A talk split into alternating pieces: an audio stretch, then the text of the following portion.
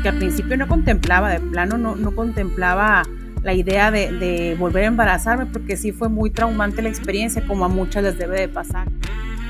Mi papá muy, muy este, preocupado de, de que la gente se burlara de nosotros. Este, me dijo, la próxima vez que se embaracen, sabiendo él que iba a haber más, dijo, no le vayas a platicar a la gente hasta que ya estén bien seguros que se va a lograr, hijo. O sea, como quería saber como a quién se iba a parecer más, a mi mamá o a mi papá. El que tengas un hijo y al día siguiente ya no lo tengas, ese es el dolor más fuerte que yo sentí. Se, se mueren nuestros hijos y nosotros queremos encontrarnos uno así, o sea, como que nos lo vengan a dejar a la puerta de la casa, ¿no? Pero cuando nuestros hijos se van, cuando nuestros hijos mueren, simplemente no hay palabras. No hay una palabra que describa esto. Y esta sensación, este duelo por la muerte de un hijo, también incluye a estos bebés que parten demasiado pronto. Yo no te puedo asegurar que va a volver a pasar o no pasar lo mismo, pero por lo mismo disfruta ahorita. Esto es Duelo Respetado.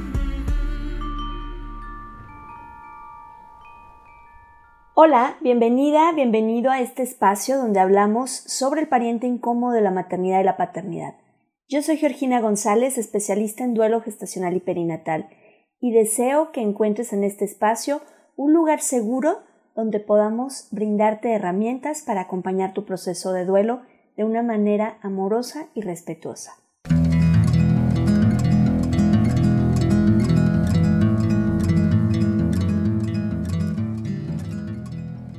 Oigan, esta semana estoy muy contenta porque tenemos diferentes eventos que vamos a compartir con ustedes y a los cuales me encantaría que me acompañaras. El día de hoy a las 6.30 de la tarde, hora de Ciudad de México, en, eh, en Instagram, en Duelo Respetado, voy a tener el honor de, de estar platicando con Gloria Sandoval, Gloria es mamá de nuestra queridísima Renata, una preciosa bebé estrella, que por ahí ya la has escuchado en, en, este podcast junto con Juan Carlos, su esposo, y vamos a estar hablando sobre un proyecto maravilloso que durante 21 días Gloria ha compartido con nosotros la comunidad de duelo respetado y que es la Agenda de la Felicidad. Así es que acompáñanos hoy 6.30 en Instagram. Después, el martes 25, con mi queridísima Fernanda Holguín, autora de los libros Mirar al Cielo y Manual No Oficial para Padres en Duelo. Así es que acompáñanos, es un tema que necesitamos tocar, necesitamos hablar y que estas abuelas y estos abuelos también puedan vivir un duelo respetado. La semana pasada se celebró la Semana Mundial de Parto Humanizado y por este motivo, este jueves 27 a las 7 de la noche hora de Ciudad de México, vamos a tener un conversatorio con diferentes profesionales de salud, dulas, asesoras de lactancia, y vamos a estar hablando sobre el parto humanizado en el tema del duelo gestacional y perinatal. Es importantísimo que estas mamás y estos papás tengan acceso a protocolos de atención respetuoso y que puedan ellos elegir hacer su plan de parto o tener una cesárea humanizada o si es el caso de un legrado o un tratamiento expectante, siempre con un acompañamiento respetuoso y muy, muy centrados en las necesidades de ellos. Acompáñanos, recuerda, la cita es el jueves a las 7 de la noche, hora de Ciudad de México, en el canal de YouTube Duelo Respetado. Y si aún no te suscribes al canal, dale like, suscríbete, activa la campanita para que no te pierdas ninguna de nuestras actividades. Recuerda que juntas y juntos podemos romper el silencio y llegar a todas aquellas personas que necesitan un acompañamiento centrados en un proceso de duelo que sea respetuoso.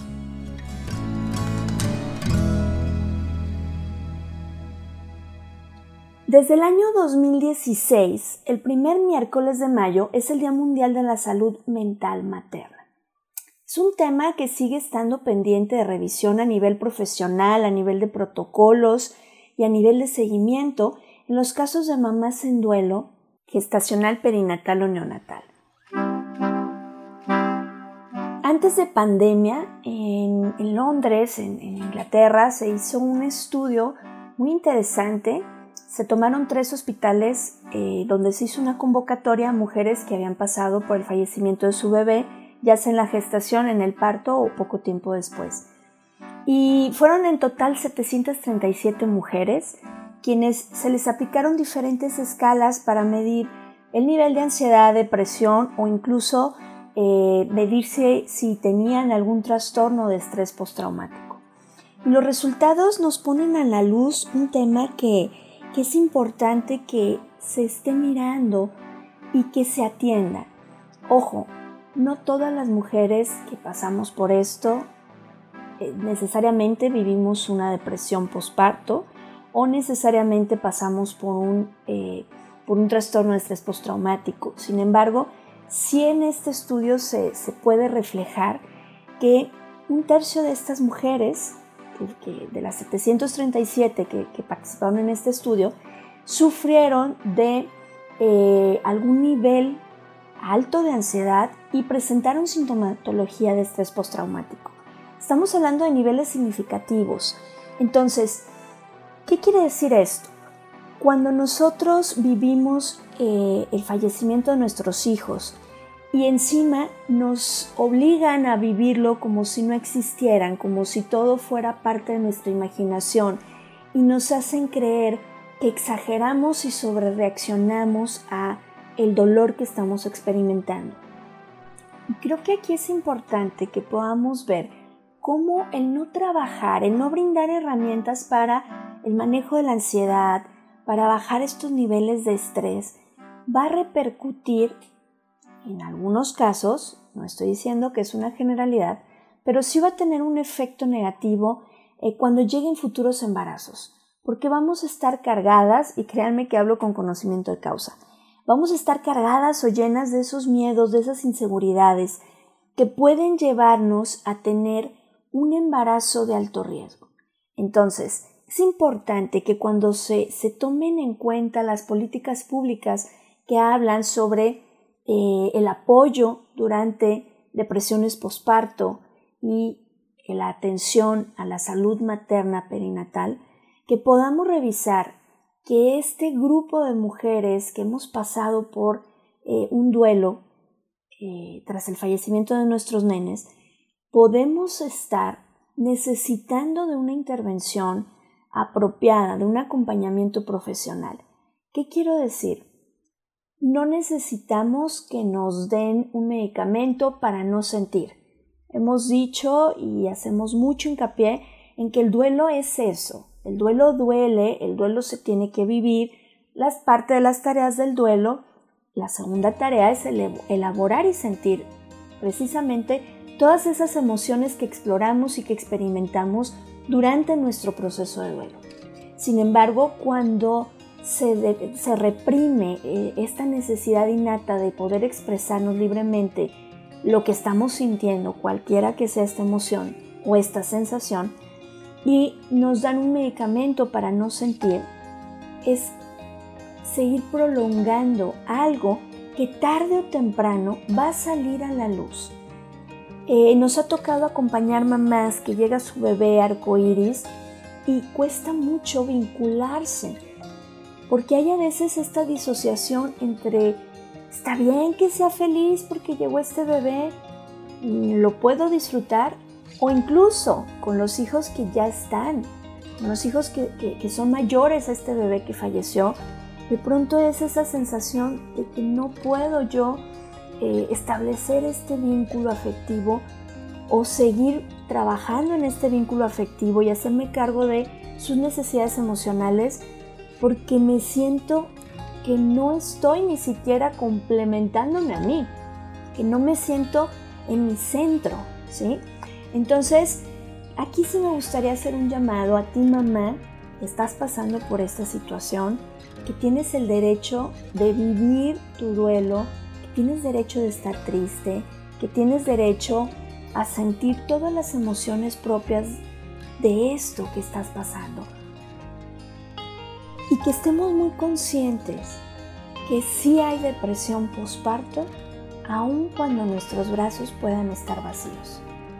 Es por eso que es de vital importancia para los profesionales de la salud no hacer comentarios donde se minimice o se anule lo que la madre puede estar experimentando. Y si tú estás cerca de una mujer que está pasando por esto, abre esos canales de comunicación donde valide su duelo y donde sepa que cuenta contigo para esos momentos en que el 911 tiene que estar disponible para poder sacar cuando ella esté lista.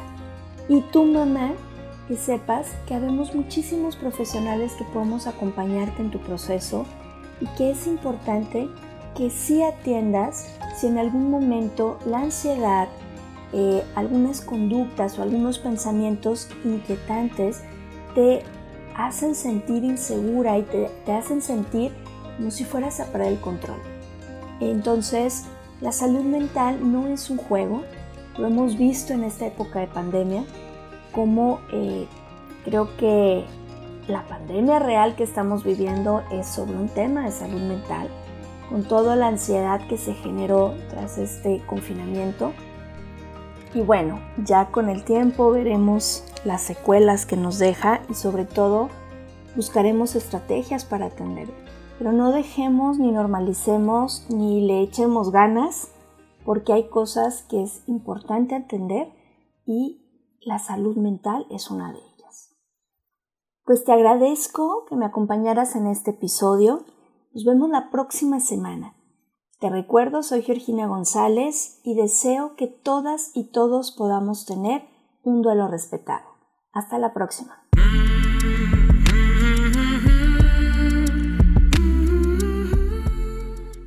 Este programa es producido por Georgina González y Carla Rodríguez y narrado por mí, Georgina González. Recuerda seguirnos en redes sociales como Duelo Respetado.